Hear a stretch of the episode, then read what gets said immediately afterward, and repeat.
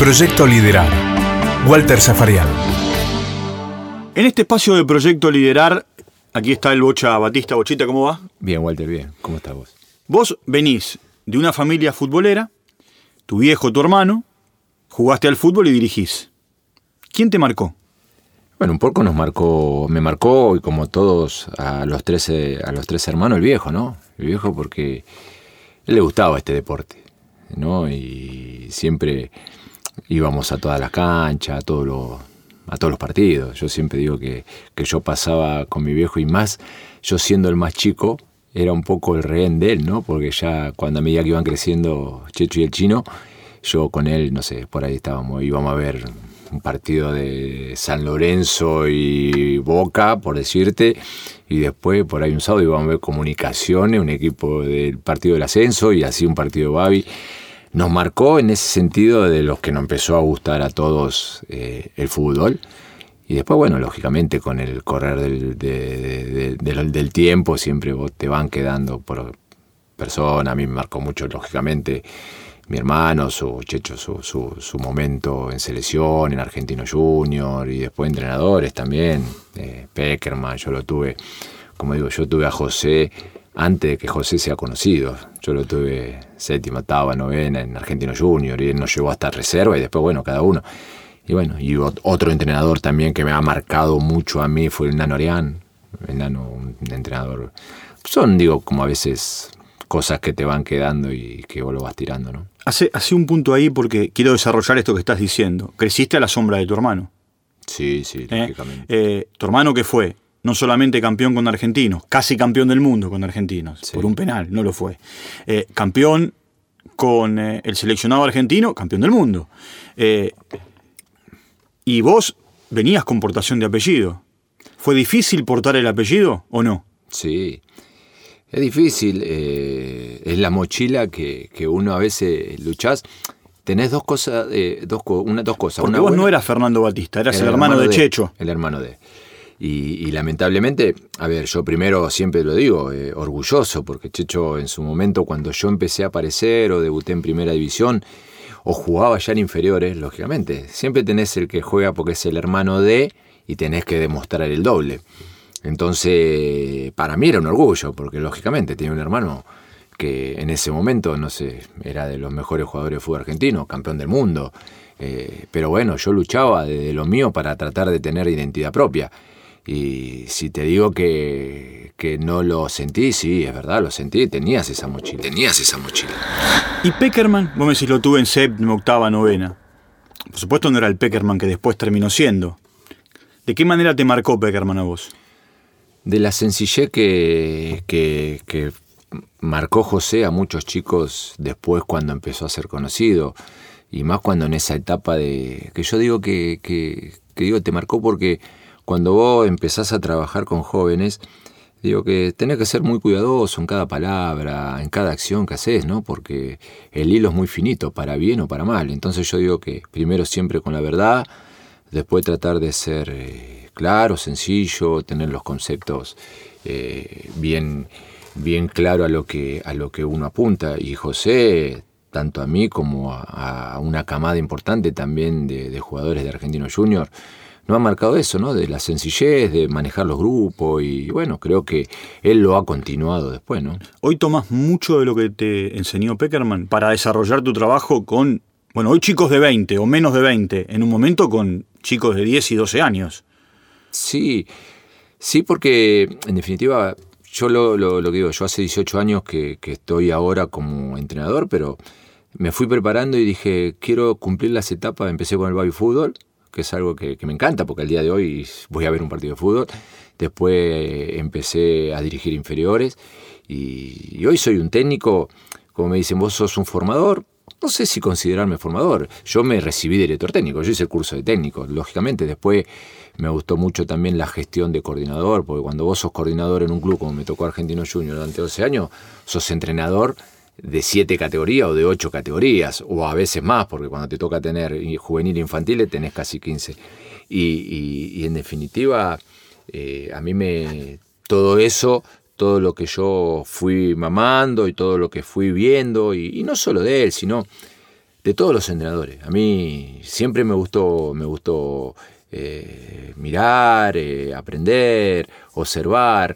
Y si decir que yo a los 15 años y 6 años iba a ser entrenador, te estaría mintiendo. Pero después cuando empecé, cuando debuté, yo cuento siempre que, y lo tengo al día de hoy, a mí me gustaba anotar los entrenamientos que hacíamos, ¿no? Desde la época de Nito Veiga, o Lano Ariano, Chiche Cuando Sosa, jugabas en, cuando jugaba en Argentinos. en Argentino, cuando yo debuté allá por el año 88, 89, y a mí me gustaba anotarme los entrenamientos. Me acuerdo que tenía los cuadernitos y ver los entrenamientos, lo anotaba a, mi manera. ¿Terminabas de entrenar y en el vestuario notabas? No, no, cuando iba a casa terminaba de almorzar y Te, me sentaba- gustaba. te sentabas Me- y, y me- mentalmente, mientras anotabas, me repasabas lo que habían me hecho. acordaba lo que habíamos hecho y siempre generalmente todos los entrenamientos que hacíamos trabajo con pelota. Que, que, bueno, era algo que a mí ya me gustaba, lógicamente, cuando hacíamos la parte física, ¿no? Porque no, no, no, no era lo que, lo que uno quería. Y quizás ahí es cuando uno empieza a aprenderse ese bichito de decir, bueno, por ahí el día de mañana puedo ser eh, entrenador. Tampoco te digo que cuando lo anotaba estaba pensando que iba a ser entrenador, pero bueno, se dio que eso Tení- era como... tenías que- esa inquietud. Tenía esa inquietud, tenía esa inquietud para, para el día de mañana. El día de mañana. Si yo te digo Peckerman dos puntos, ¿qué le agregás? Eh, primero, buena gente, sencillo, frontal eh, y con, con enseñanzas claras, claras, de no, de no confundirte, de decirte tres o cuatro cosas y vos ya lo tenías claro para lo que hacías adentro de la cancha y también de lo que es afuera de la cancha. Porque, a ver, hay un grupo de entrenadores que, más allá de decirle al futbolista, jugamos con dos defensores, con tres defensores, con dos delanteros, con cinco, con como fuere, desde lo táctico, lo que hace es moldear al jugador de otra manera. Valores, formas de ser, enseñarle que antes que el auto hay que comprar la casa. ¿Eso era Peckerman con ustedes? Sí, sí, y, y eso yo lo valoro mucho, porque no solo, bueno, en Peckerman, sino a mí muchas veces he leído, he escuchado a, a jugadores, caso de Grigol también, que Grigol era una, una línea de esa, ¿no? Que acostumbraba mucho a... Sí, igual cuando veía a un jugador que llegaba en un auto le decía, el inodoro está en el, en el, eh, baúl. Es verdad. Y uno, y uno esas cosas eh, la, la- la- la fue incorporando, o las voy incorporando. Y a veces, cuando tengo la oportunidad de, de- de hablar con jóvenes, con chicos, eh, hoy los tiempos cambiaron, lógicamente, pero siempre si uno los puede, les puede dar una mano, los puede asesorar, les puede dar una opinión o un consejo y de los que hicieron con nosotros. Y como digo, bienvenido sea. Después, bueno, Hoy hay muchos representantes, hoy los tiempos cambiaron, antes no había, pero esas líneas, como viste, pues hoy se, hoy se dice, no, hoy es todo nuevo, no, no, hay muchas cosas que estaban antes que estaban muy bien también. Y hoy las podés implementar, como lógicamente hay cosas que hoy se van renovando y hay que mejorarlas.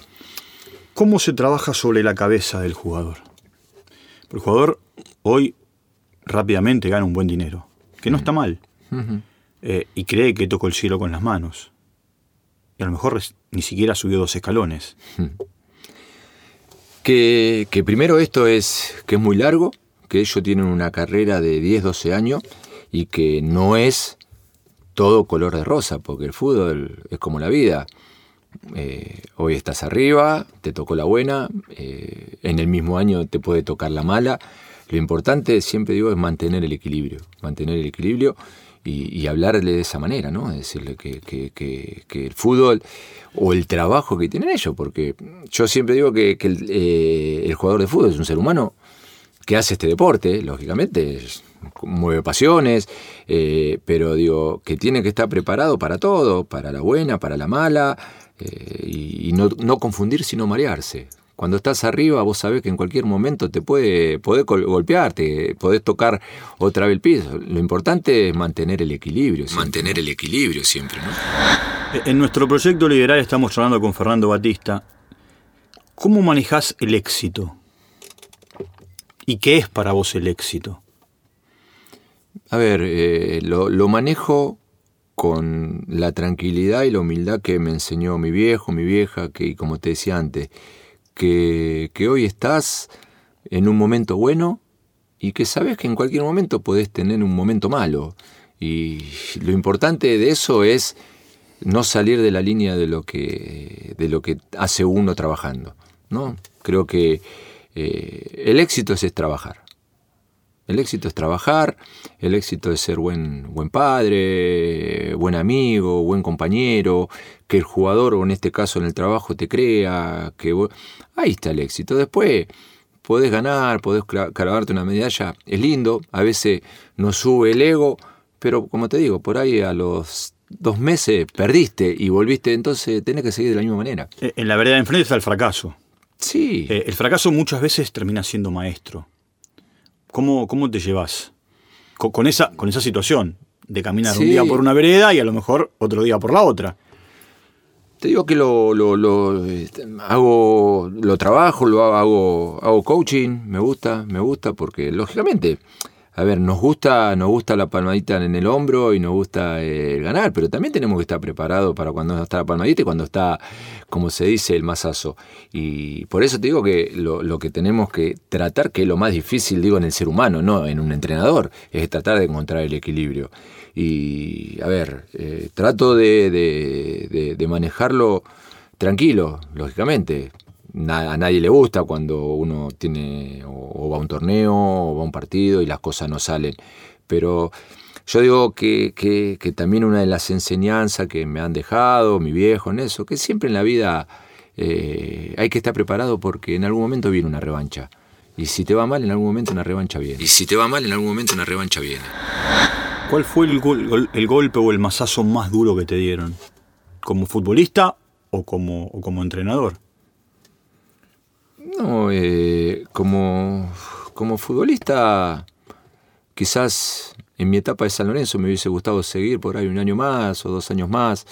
Eh, también fue una decisión mía, pero por ahí, a ver, yo tuve tres años y un año y pico sin jugar por una lesión y quizás me hubiese, me quedó eso de decir... Lo tomaste como una frustración. Sí, una frustración porque la verdad que un club muy lindo, en ese momento no era el San Lorenzo de hoy, pero bueno, me ha tocado estar en el plantel que salió campeón y me hubiese gustado por ahí eh, continuar. Yo también después tomé un poco también la decisión de, de, alejarme, de irme. En ese momento después me fui a Japón y, y bueno, y son, son las cosas que hoy, con el tiempo, de decir, bueno, por ahí lo hubiese hablado y por ahí hubiese, me hubiese quedado un año más. ¿El jugador más extraordinario que viste en una cancha, quién fue? Jugando. Jugando. Eh, Maradona. Maradona. Pero vos no jugaste con Diego. En contra jugué. ah, lo enfrentaste. Lo enfrenté. Argentino, Boca. Boca. En cancha de Vélez hizo el gol de tiro libre, el famoso gol que, que nos mete al ángulo. Decime, y. Tengo una anécdota linda con ¿Sí?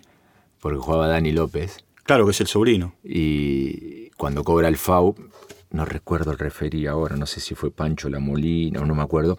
Cuando cobra el FAU ahí, vamos enseguida, como se arman los tumultos, y le decimos a La Molina, ¿cómo va a cobrar un FAU ahí que está Diego del otro lado? Y él acomodaba la pelota y nosotros protestábamos todos, nos pusimos delante de él para, porque teníamos relación y dice, si se van a poner la barrera, póngase dado vuelta y miren el gol. Le dijo la Molina. No, no, Diego. Ah, Diego. Diego le dijo, a, Dani, dijo a, Dani. a mí, a todos. Pónganse mirando el arco, no me miren a mí, así miran el gol. Es su posición predilecta. ¿Te acordás, Diego? Acariciala. Yo sé que puedes ponerla al lado de cualquier palo. En ese ahí, ahí me gustaría. ¿Ves? En ese ángulo que la metas. Acariciala nomás. Soplala. El está en el medio del arco. Después se lo dedicas a tu vieja. ¿eh? A la tota. A ver, Diego. ¡Diego! ¡Gol!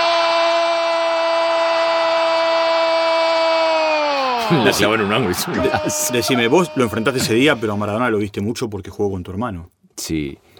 Yo digo, tuve el, eh, como decía mi papá, mi papá siempre decía, el que no vio a Diego en Argentino Junior, no vio al verdadero Maradona, porque estaba, estaba en Ablande, como se dice en el coche, tenía poco kilómetro.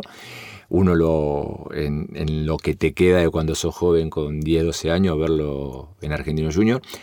Y yo tuve la posibilidad de verlo 30 días en el Mundial pero yo vi no lo que vio la gente en un partido, vi en el día a día porque teníamos la posibilidad de estar... De, entrar al predio de la América. Entrar al predio de la América. Y la verdad que ver a, ver a Diego hacer cosas con la pelota eh, y lo que hacía ahí, bueno, también había uno que estaba a la altura, ¿eh? que todo, y Diego lo dice, que Vichy Borghi. Cuando los dos se ponían a hacer cosas con la pelota... Eh, Borghi fue un jugador extraordinario. Extraordinario. Todo el mundo se queda con la famosa Rabona, pero jugaba bien de verdad. hasta el punto que cuando tenía 18 años el Milan se lo llevó. Vichy es uno de los hermanos de la vida que tenemos los Batista. Él siempre habla mucho de, José y de Marta, de mi viejo. Bueno, mi papá, mi papá lo trajo a Argentino Junior Y, siempre cuenta la anécdota, porque mi papá tenía un negocio en Castelar y cada vez que pasaba había un campito y veía jugar a un chico haciendo cosas raras con la pelota. Mi papá iba, cerraba el negocio y un día lo paró y le dijo, quiero ir a tu casa, te quiero llevar a un club, que no, que tiene que hablar con... Y bueno, fue así que mi papá después, cada vez que venía del negocio, lo traía, entrenaba y después cuando iba a cerrar el negocio lo llevaba a Vichy. Por eso es un hermano de la vida, eh, Claudio. Tómate cinco segundos para la respuesta. Tenés que enfrentar o al seleccionado argentino o al Barcelona. ¿Está? Me mirás, te sorprendés, como técnico. Sí, sí. ¿Cómo lo marcás a Messi? ¿O es inmarcable? Yo digo que, es inmarcable. Yo digo que, es inmarcable. Es inmarcable porque uno puede, puede tener la mejor estrategia, uno puede hacerle marca hombre a hombre, puede hacerle doble marca, escalonado, y creo que, lo hicieron todos, cerrándole los espacios. Ahora cuando un jugador crea, cosas, crea situaciones o cosas futbolísticas fuera de lo común, por lo que es Leo, es rompe todas rompe todas las reglas, rompe todos los análisis, rompe todo, ¿no? Es decir, yo puedo estar una semana, o me imagino que cada entrenador que ha jugado contra Leo ha estado una semana eh, mirando a ver cómo lo, podía, cómo lo podía marcar, para dónde arrancaba, para dónde no arrancaba. Y después seguramente cuando llegó el partido, todo lo que vio esa persona le cambió todo. Y esos son los jugadores que, son fuera de serie. La última pregunta es la siguiente, buscando una reflexión tuya. ¿El liderazgo de Fernando Batista pasa por dónde?